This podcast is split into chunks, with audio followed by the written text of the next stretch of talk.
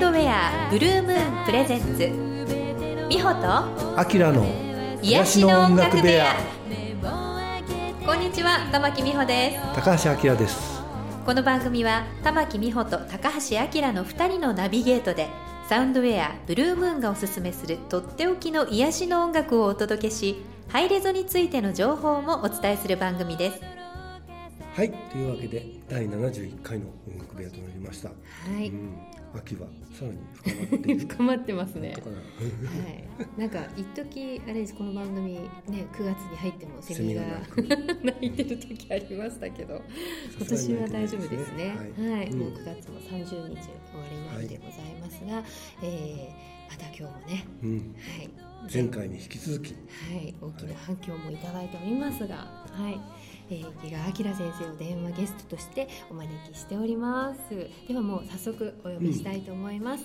はい、池川先生、先生よろしくお願いいたします。よろしくお願いします。よろしくお願いいたします。うん。はい、もうなんか前回もね、はい。スケールの大きいお話を聞いて、こうびっくりされたリスナーさんもね、僕この前ね池川先生初めて会った時に、うん。はい。ちょっとあのまあ興味があって一つ質問した時にそれは、あの要するにあの赤ん坊がねこうはい。体内で宿ってから生まれてくるまでのうんどこのタイミングで魂っていうのは入ってくるのかっていう。うんそしたら、その池川先生の研究の中でねすごいさまざまなタイミングがあって、生まれてから入った例もあるという、うん。そうなんです。うん。はい。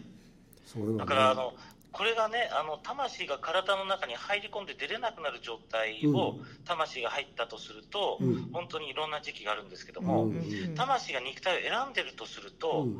多分もう最初からあの受精したところからもう選んでるはずなんですね。うん目標としてはもう決まってるわけですね。はい。うん。ただその体に入るかどうかっていうのはちょっと別で、はい。えー最近あの5次元世界の話っていうか量子力学の世界でうん。この魂を説明する人が出てきたんですけども、はい。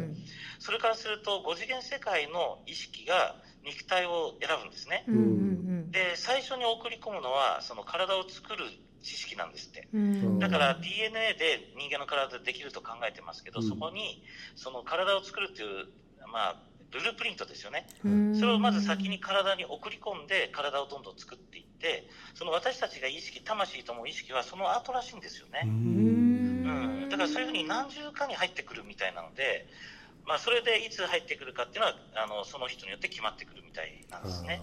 なんかはい。ね、あの赤ちゃんお腹の中にいる時もそうだけど新生児でも出たり入ったりしてるっていうような人もいますよね。ね。うん。はい、もうあのそういう魂がね宇宙とつながるんだと思うんですけど、うんそのつながり先がどうも3次元世界ではなくて5次元世界の情報につながってるんじゃないかと思うんですよね。うんうちの子もねあの生まれてくるまで生まれお腹にいる時はずっと神様と一生のところにいたのにあの出てきちゃったからもう神様はねお空に帰っちゃったのって言ってこうしくしく泣いてた時があるんですけどあまあそれもある意味そういうことなのかなっていう。そうですね。うん。そこですごく大事な臓器があってうん。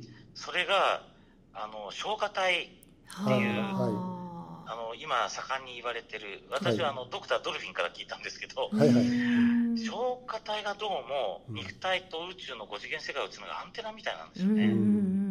でこれが、あのまあ、例えばすみれちゃんに聞いたらこれは日の光に当たらないと石灰化してうん。機能しなくなるよとか言ってたんですけど、うん。うんやっぱり怒りとか不安とか恐れとかあと、消化体自体が、あのケイ素でできてるんですねシリカで。はい。へえそうなんですね。うんそうなんですって。本当かなとかよくわかんないんですけど、うん。まあ、あのドクター・ドルフィンはそうおっしゃってましたね。それで、だからシリカが今最近大事だって言われてるじゃないですか。うん。うん、あれはどうも消化体、だ要するに宇宙とつなぐアンテナうん。の維持をするのにとても大事らしいんですよね。それで、その宇宙、だから宇宙とつながっていると、5次元世界から情報はたくさんダウンロードできるんですよ。で、自分たちの一日起きた出来事の情報をアップロードするわけですね。うんだから夜寝てる間に、まあ、12時から2時の間ぐらいに、その情報交換、Wi-Fi がつながってですね、情報を書き換えるという、OS の書き換えをどうもやってるらしいんですよ。ところが、あの、消化体が機能しなくなると、Wi-Fi が切れてしまうので、うんその情報っていうのは、あの、書き換えができないんですよね。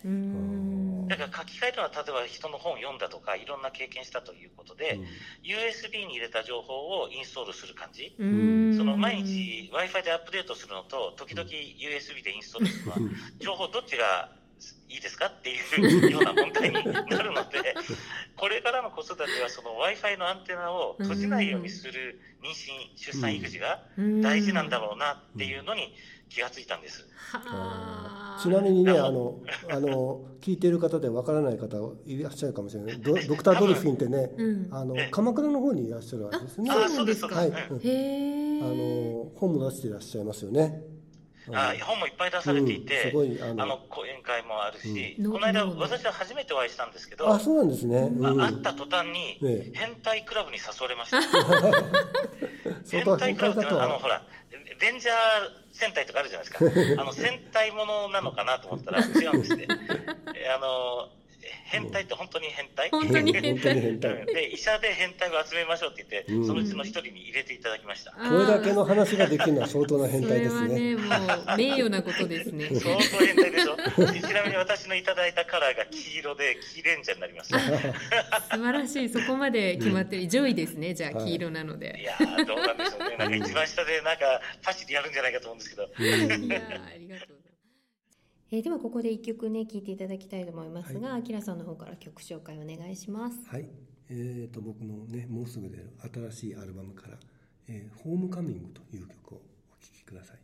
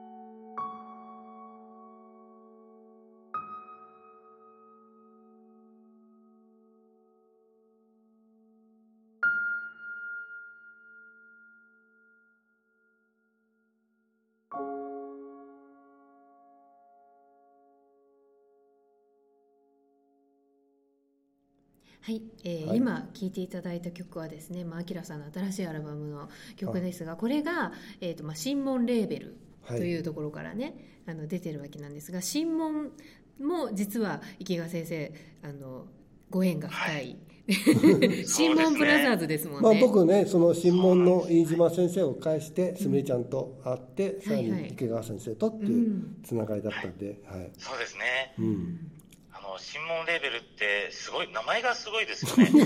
神の門ですよ。売れないはずがないみたいないやそんな感じですよね。1枚目ですからね。ねえ 素晴らしいですよね。すごいですね。初レーベルの初 CD ですよね。はい。ね、池川先生もあの飯島先生とコラボで本をねうん。出版されてますよね。そうです。うん。あの飯島先生の本って仕掛けがしてあってあの自律神経が整う印刷がしてあるんですよ、はいはいはい。見えないけど。でみんな知らないと思うんですけどうん。見てもわかんないんですけど。あの持つだけで自律神経整うんですよ。あ、いやーもうねあの人もうマジシャンかっていうぐらいすごいですよね 最近ね。あ最近はスタインウェイにシール貼ってるみたいですよ。そう。そうそうそうそう。あれでねうん。どの音一つ弾くだけでもう、うん。もうあのオーディングで違うんだよ。うん全然音が違うらしいですね、私もその CD を作るまでの過程の,、うん。あの新聞コンサートみたいなのに、うん。あの行かせていただいてその時はまあバイオリンだったりもしたんですけど、ええ。こう新聞を仕掛ける前とうん。仕掛けた後で、こう体感とかね、うん。いろいろこう違いをあの感じるっていうことをねさせていただいたんですけどそのまあ演者がまず演者だけがやるとか楽器もやるとかでその後聴いてる人もやるとか、うん。こう段階を経てみんながこう心網マジックにどんどんかかっていくっていうのをやったんですけどやっぱりね。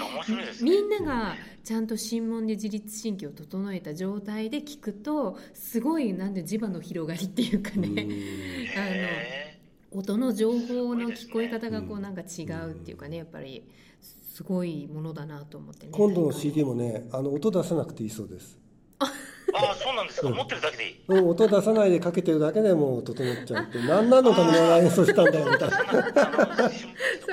私でもよかったんじゃないですか誰でもいいんです。いやいやそんなことない。あきらさんの波動だからまあそれがまたね倍増するというそんなこと言われちちゃったらねもうねっていう。いやそれはまあ冗談でよくからかうんですけど飯島さんもね逆に。そうなんですね。まああのちょっとまた話を戻させていただきますけども先生のやっているご研究みたいなものって海外では今どうなんですか？海外ではね全然知られてなくて、うん。ただあの研究してる人はいらっしゃるんです、うん。うんうんあのその方たちには私の名前知られてるんですけどなも、あの一般の例えば医者とか、うん。うん普通の人たちには全然あの体内記憶そのものは知られていないんですね。やっぱり日本が今それを先んじてっていうか。いやいや、あの日本以外にも研究者も、元私の古く研究してる方もいらっしゃるんですけど、うん。うん。彼らがうん言うのは、うん。どうして広まらないんだろうって。一般的な知名度がないわけですね。そうなんです。うん。で、日本はなどうしてこんな広まってんのって聞かれるんですけど、えーいやいやいや、それはあの私頑張ったからみたいな、うん。あとは言え言えませんけど、いや本当。功績素晴らしいと思いますたただね世界中の人が知らなくても、うん。興味は持ってるみたいで、うん。え、そんなことあるの知りたいっていう方いっぱいいらっしゃるんいやですね。だってね普通のママの感覚で言ったら、うん。こう誰でも興味を持ってしまうテーマじゃないですか、ね、普通興味持ちますよね。うん。うちのうん我が子のことじゃないですか。そうですそうです。でね、これはやっぱり世界は知らないけど、広まったら一気にいけるなっていう感はするんですよ。ね。じゃあなんか世界向けの映画とか作っちゃったらうもうん。すまあいごいんじゃないいと思いますようね。ん。ね。ただあの、私、中国行って、どう広まるかなと思ったら、まず中国、魂を信じてないんですね。わおそこから。であのタイヒプノセラピーもあんまり知らなくて、うん。生まれ変わりは亀とか、あのウサギよとかいう話なんですよ。うんあこれだ通に通じないな話がとか思ってね。あーでも最近あのえーとほら瑛太さんのグループでね海外の方とい。ういろいろつながってますよね。ねあのええインターネット会議とか池川先生もされてると思うんですけど、海外の方の話を聞くとどうしても宗教観とかが邪魔してくるみたいなことをねおっしゃってますよね。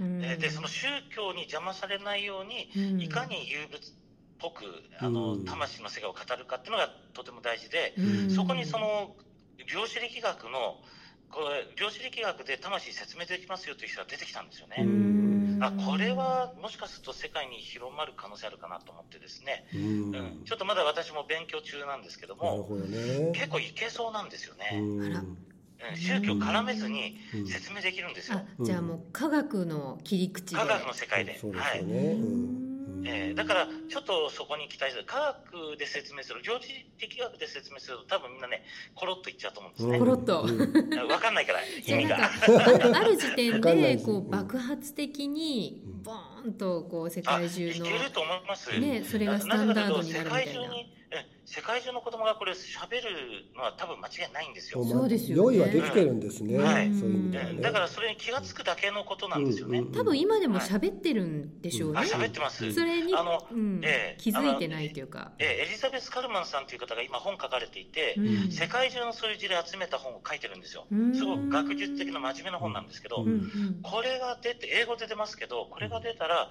多分世界中に広まると思うんですよね。なるほど。ものすごく期待してる本なんですけど、でもそうなったらもう池川先生のご活動もまたね、あのええ。さらに世界中へと広がってしまって大。変なことになりますね。はい。え あの興味ある人呼んでねみたいな。何曲でも何曲いやでも行きます。もう23年後はもしかしたらそうなっちゃってるかもしれないあなっですよねてるけれど。も、3年で世界が変わってるといいなと思うんですけどうんね。そうですよね。うんなんか女性がみんなねニコニコしたもう池川先生いや本当にノーベル平和賞ですよ。本当ですよ。行きましょう。平和賞取りに行きましょう。ねじゃあ取った暁にはね、はいあの受賞記念コンサート私たちにやらせてください。入場券はえ皆さんの笑顔みたいな。笑顔が一番いい人が一番安く入れ、ただで入れますみたいな。でもなんかある意味本当今臨界点のこう直前のタイミングみたいなはねい、そんな感じもしますよね。そうですねうん。本当にそんな時代になってるんじゃないかなっていう気がしますねう。ん、はい本当ですね。いや本当でもこれからますますね多分あのお忙しくなられるかと思いますけど、本当体にはねお気をつけて。あ本当にありがとうございます。はい ぜひぜひあのはい世界中の女性、女性からまずはい。ねニコニコとさせてくださいませ。はい。はいぜひぜひお願いします。はい。またぜひね、うんあのえ？こちらにもあのはい今度は電話じゃなくてあ遊びにリアルで。はい。来ていただいてぜひまた呼んでください。ありがとうございましまたたさらに知識を深めておきます。はいはい、ありがとうございます。お忙しい中本当ありがとうございますいや、こちらこそはいどうもあり,、はいありがとうございましじゃあまた。たはい、ありがとうございました。はい、は失礼します。い、失礼いたします。はい、はい池川先生でしたがう、んもう世界進出目前ですね。ノーベル平和賞間違いないですね。うん、いや本当にでもどんどん、ね、年を追うごとにお話を聞くごとにこう、ねスケールが大きくなっていくんだなっていうのを、ねうん肌でこう今日も感じさせていただきましたが、はいまた折を見てね、うんえー新しいお話どんどんまたこの番組でもシェアしていただきたいと思います。はい。はい、では、えーここでもう一曲ね、はい。お届けしようと思いますがもう一曲もああのアキラさんの新しいアルバムから、ははいい曲紹介お願いします。はい。それではサンシャインバードという曲をお聴きください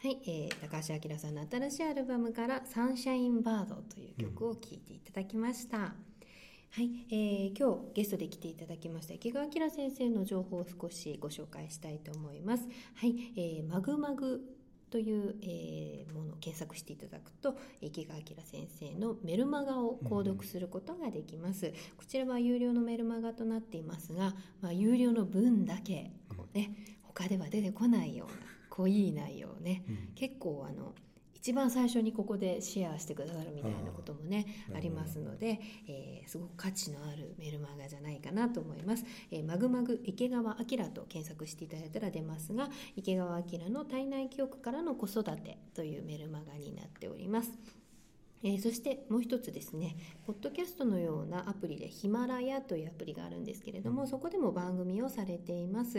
えーとまずはこのヒマラヤ、カタカナで大丈夫ですけれども、アプリをダウンロードしていただいて、えーそのアプリの中で体内記憶と検索していただくと、池川明先生の体内記憶ナビという番組が出てきますので、ぜひこちらの方もね、聞いてみてください。はい。はい。ということで、うん。いやー面白かったですね、えー次回はどんな感じになるんでしょうね。どんな感じなんでしょうね。またど誰がど予う。出てくるのか、えーわかりませんけれどもまた楽しみに聞いていただきたいと思います。はい、えーそれでは皆様また次回までどうぞお元気でお過ごしください。さよなら